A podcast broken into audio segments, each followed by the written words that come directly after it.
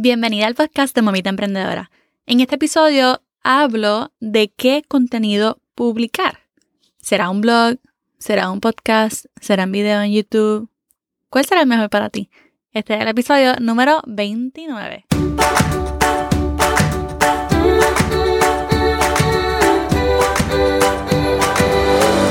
Este es el podcast de la Mamita Emprendedora. Mi nombre es Jessica Nieves.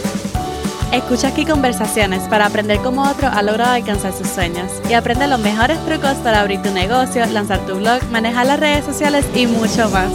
Eso no es lo único, hablaremos también de nuestra vida de madres y cómo hacer de todos nuestros sueños poco a poco una realidad. Hello, gracias por estar escuchando el podcast de Mamita Emprendedora. Esta soy yo, Jessica Nieves, y hoy vamos a hablar de qué tipo de contenido publicar. ¿Cuál será el mejor para ti? Antes de comenzar, quisiera comenzar a leer reseña y voy a leer la reseña, la última que me dejaron fue de parte de Corinne, espero que esté diciendo eso bien, Corinne. Ella puso excelente, me encanta tu contenido y un corazoncito. Muchas gracias por esa reseña, significa un montón. ¿No te has puesto a pensar cómo muchas veces nosotros somos rápidos para dejar una reseña mala? Por ejemplo, cuando nos dan un mal servicio o cuando, por ejemplo, nos llega algo defectuoso o no nos llega lo que pedimos, somos rápidos para darle una estrellita a alguien y decir, horrible, no me funciona, eh, no fue lo que pedí. Somos súper rápidos para hacer eso. Pero hay tantas cosas que nos gustan, tantas cosas que disfrutamos todos los días, tantas cosas que nos, que nos enseñan todos los días. Y se nos olvida, se nos olvida como que decir, mira, esto me funcionó, gracias. O mira, esto me gustó, gracias. Ponte a pensar todas las cosas que tú disfrutas semana tras semana, que tú escuchas, que tú compras y no le has dado una buena reseña que puede quizás ayudar a ese negocio, a ese blogger, a ese proveedor de servicio, a esa tienda, y asimismo en mi podcast tú puedes dejar una reseña escrita con cinco estrellitas, con algo sencillo, con un comentario, con algo que aprendiste o simplemente con emojis para yo tener un feedback y ayudar al podcast a posicionarse mejor dentro de las plataformas.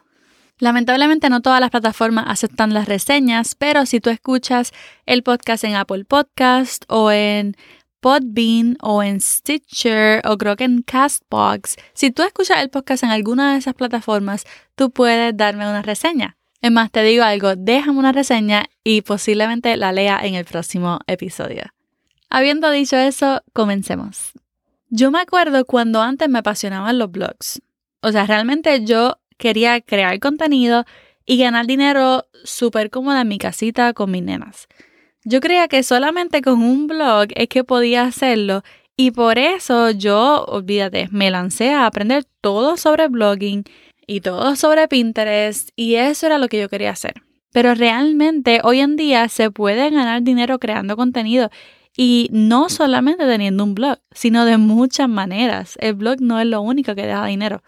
Por eso quiero discutir las, las tres más grandes, el blog, el podcast o el YouTube, cuál es el mejor para ti. Esas son las tres maneras más poderosas de crear contenido. Tener un blog, tener un podcast o un canal de YouTube. ¿Y por qué yo le digo poderosas? Bueno, porque este tipo de contenido te permite posicionarte en los motores de búsqueda. Por ejemplo, Google, y es gracias al SEO. SEO o SEO se refiere al Search Engine Optimization. O sea, Google es el mejor motor de búsqueda ahora mismo. Así que definitivamente tenemos que tratar todo lo posible de aparecer ahí, ¿o no? Ahora, ¿cuál de todos? ¿Cuál es el mejor? Yo no creo que haya una mejor que otra, pero sí puede haber una de ellas que sea la mejor para ti. Por eso decidí compararlas. Las voy a comparar, voy a comparar los pros y los contras de tener un blog, un podcast o un YouTube. Tengo que aclarar que no tengo YouTube channel, pero sí he estudiado a fondo de cómo hacer uno porque mi meta es eh, lanzar un YouTube channel también, pero poco a poco, uno a la vez, ahora mismo no se puede. También, si esta comparación se te hace difícil escucharla, la puedes buscar en mi blog en mamitaemprendedora.com, diagonal 29, para que veas todas las notas, todos los enlaces y cómo lo estoy comparando. Bien, voy a usar seis criterios. Estos criterios son equipo técnico, esfuerzo, SEO, costo, curva de aprendizaje y popularidad. En cuanto al blog, yo llevo prácticamente dos años con mi blog de Mamita Emprendedora. He aprendido un montón. Lo que para mí era antes súper complicado, ahora con la práctica lo he ido dominando. Tampoco es que lo sepa todo, pero siendo consistente y cometiendo un par de errores, yo he logrado entender cómo funciona un blog. Vamos a hablar de los pros de tener un blog. Número uno, el equipo técnico. Realmente no necesitas equipo para un blog. Sí, posiblemente lo único que necesites sea una computadora porque no podrías comenzarlo con tu teléfono solamente. Es lo único que tendrías que usar. Y como ya la mayoría de nosotras tenemos una computadora en casa, podríamos comenzar un blog rápidamente. Eso es uno de los pros. El segundo pro es el esfuerzo. Realmente como mamá emprendedora es lo que más me gusta, o sea, el poquito esfuerzo que conlleva un blog. Mira, tú no necesitas maquillarte, no necesitas peinarte y si deseas quedarte en tus pijamas, lo puedes hacer. Feliz de la vida. Simplemente es buscar la computadora, abrirla y comenzar a crear contenido. Cuando yo comencé, yo recuerdo cuando muchas veces para mantener la consistencia, yo terminaba de escribir el borrador en mi teléfono, con la bebé pegadita a mi pecho. Así muchas veces terminé los blogs, o sea, abría mi Google Docs y empezaba o terminaba los blogs ahí en el teléfono. Así de fácil, tú puedes comenzar con una computadora y hasta con tu teléfono puedes eh, empezar a escribirlos o terminar de escribirlos. Otro pro es el SEO, como les dije, el Search Engine Optimization. Cuando estamos buscando respuestas en Google, la primera información que nos aparece es en forma de blog. Son websites, son blogs. Porque no hay nada más poderoso para Google que la palabra escrita. O sea, de esta forma es que nosotras encontramos todos los días respuestas a todas nuestras preguntas. Buscamos Google y eso es lo primero que nos sale en los blogs. Así que el último pro es el SEO. Ahora, hablemos de los contras. Yo creo que el primer contra que le puedo encontrar es el costo. Y aunque hay muchas plataformas gratis que te permiten comenzar tu blog, por ejemplo como Medium o WordPress.com, la mejor forma de comenzar es pagando un alojamiento como Bluehost, que yo he hablado mucho de él, y cuando vas a pagar este alojamiento, va a ser bien bajito, como de 2.65 dólares al mes. Lo que pasa es que se paga anualmente o tú pagas por cada dos años. Entonces, por eso a muchas personas les cuesta al principio abrir un blog porque no pueden pagar esa cantidad cuando están comenzando. El segundo contra que yo le encuentro a los blogs es la curva de aprendizaje. Y no te voy a mentir, ¿verdad? Al principio puede asustarte tener un blog. ¿Por qué? Porque no es un app, no es una red social. Tú tienes que decidir cómo se va a ver, tú tienes que instalar el team, el tema, tienes que instalar plugins, tienes incluso que algunas veces aprender un poquito de coding. Tú puedes llevar a cabo tu blog sin tener que saber de coding. O sea, yo he buscado en YouTube cómo instalar un código para hacer esto rápido. Y lo busco y me lo dan y ya, y lo pongo. O sea, se puede hacer. Es algo que se aprende. Pero también hoy en día, si quieres otras plataformas que sean más fáciles de editar y que su SEO es bueno, eh, está Squarespace, que es perfecta, excelente. Squarespace, ahora está Showit, que es una de las más modernas. Todas estas plataformas, Showit incluye WordPress y Squarespace también te, te ayuda a posicionarte en el SEO. Así que son plataformas que son más fáciles de editar que un WordPress. Lo que pasa es que para WordPress pues ya hay tantas y tantas cosas, tantas ayudas, tantas, tantos recursos que tú puedes usar para WordPress que vale la pena tener un WordPress.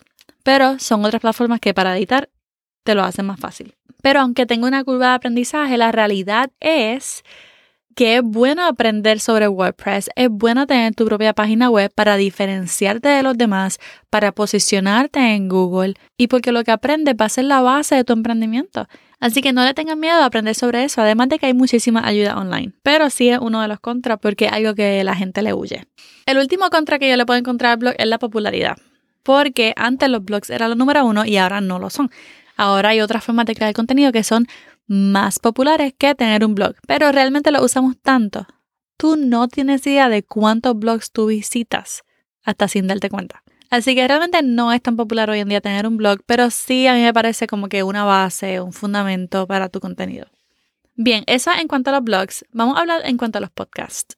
Hace dos años yo lancé mi blog, este año pasado lancé mi podcast y como toda emprendedora me emociona hacer algo nuevo y más aún aprender algo nuevo. Así que quise tratar el podcast y me ha encantado, me ha fascinado realmente y quiero hablarte de los pros y los contras. Vamos a ver, en los pros, yo creo que uno de los pros del podcast es el costo porque no cuesta mucho mantener un podcast. Yo creo que te puede salir como en 9 dólares. Entonces, aquí está la diferencia, ¿verdad? Puede salir un poco más caro que el blog, pero hay muchísimas más opciones para pagarlo eh, mensualmente. Entonces, hay muchas plataformas que te permiten un tiempo gratis o luego puedes pagarlo mensualmente en vez de pagarlo anualmente, que es un costo súper más grande. Para mí, definitivamente, un podcast es más económico que un blog. El segundo pro que puedo decir de los podcasts es la curva de aprendizaje. Jamás y nunca un podcast va a ser más difícil que un blog. O sea, para el blog tú tienes, hay muchos detalles, muchos detalles que tú tienes que saber.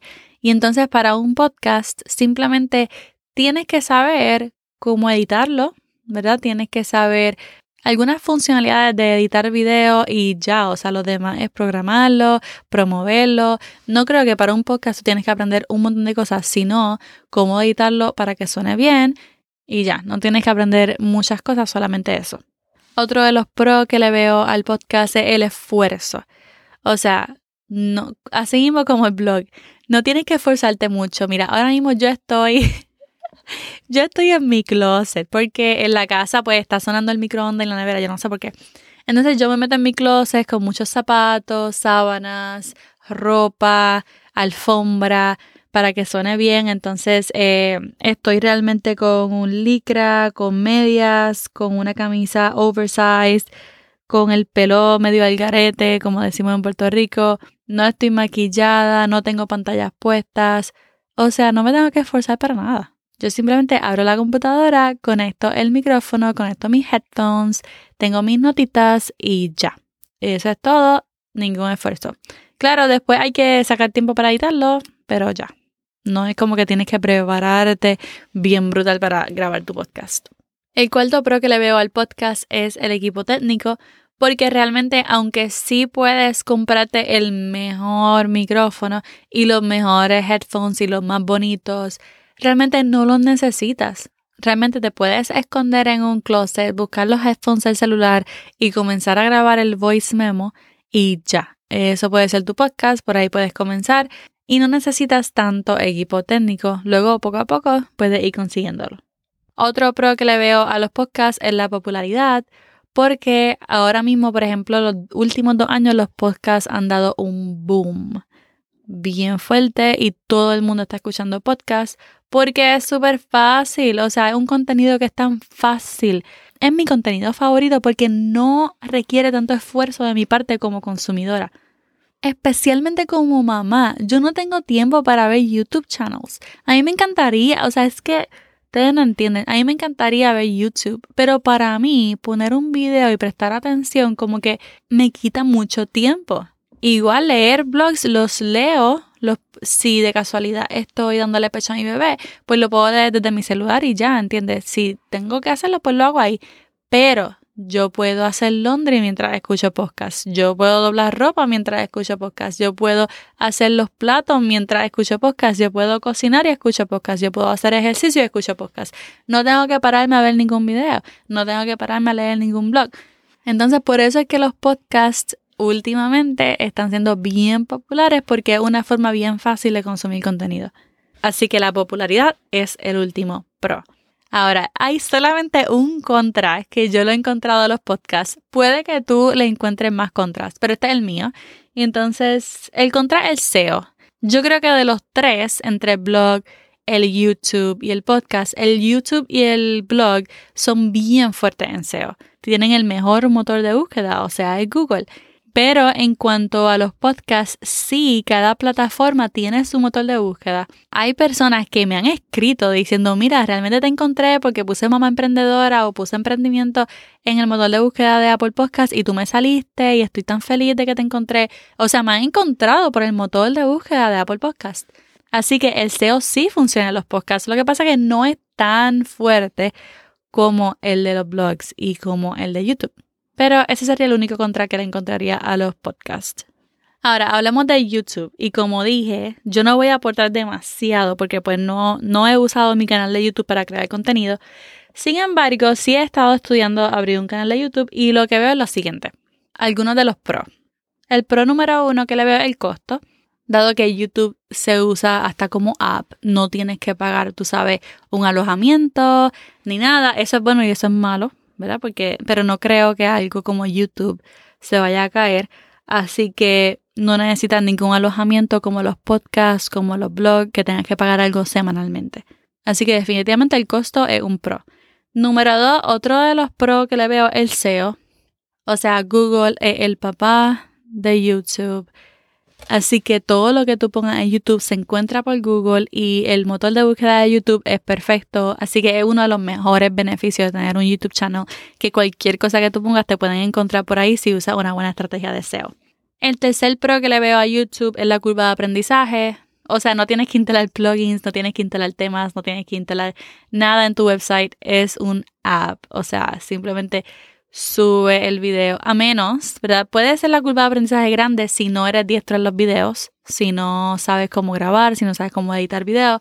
Esa curva de aprendizaje puede ser grande, pero estoy hablando más bien del coding, de los plugins, de todo lo difícil, ¿verdad?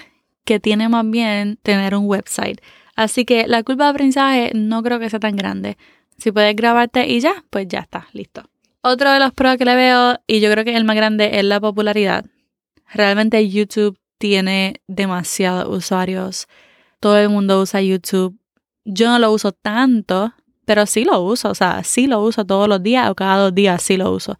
Muchísimos de los YouTubers no necesitan estar en ninguna otra red social ni, ni tener ni su blog porque YouTube es sumamente popular. O sea, a la gente le encanta, hay muchísimas personas que viven en YouTube más que los podcasts, más que los blogs.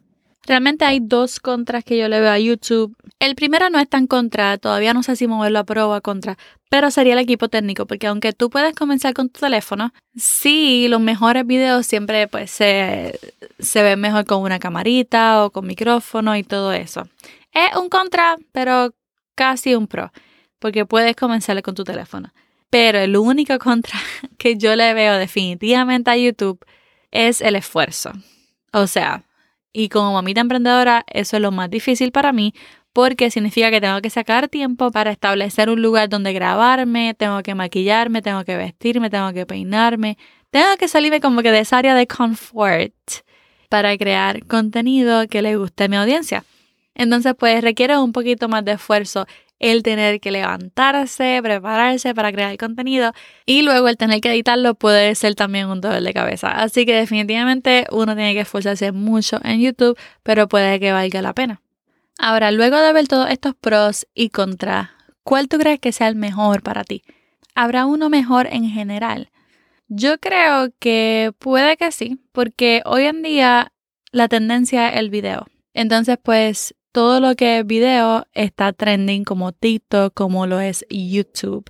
El contenido en blog puede ser muy informativo, pero se puede sentir un poco lejano porque tú no conoces a esa persona que estás leyendo, no la escuchas, no la ves. Entonces, pues para mí, el contenido es mejor cuando tú puedes ver y escuchar a la persona que te está enseñando o que te está inspirando blog, YouTube, podcast, realmente escoge uno y comienza. No te quedes pensando qué debo hacer, porque muchas personas se quedan pensando en qué deberían crear, qué deberían crear, dónde lo deberían crear y nunca comienzan nada. Lo importante es comenzar al menos uno de los tres para que puedas diferenciarte de las demás personas en tu competencia y puedas posicionarte en los motores de búsqueda para que otras personas que no están en tus redes sociales te puedan encontrar.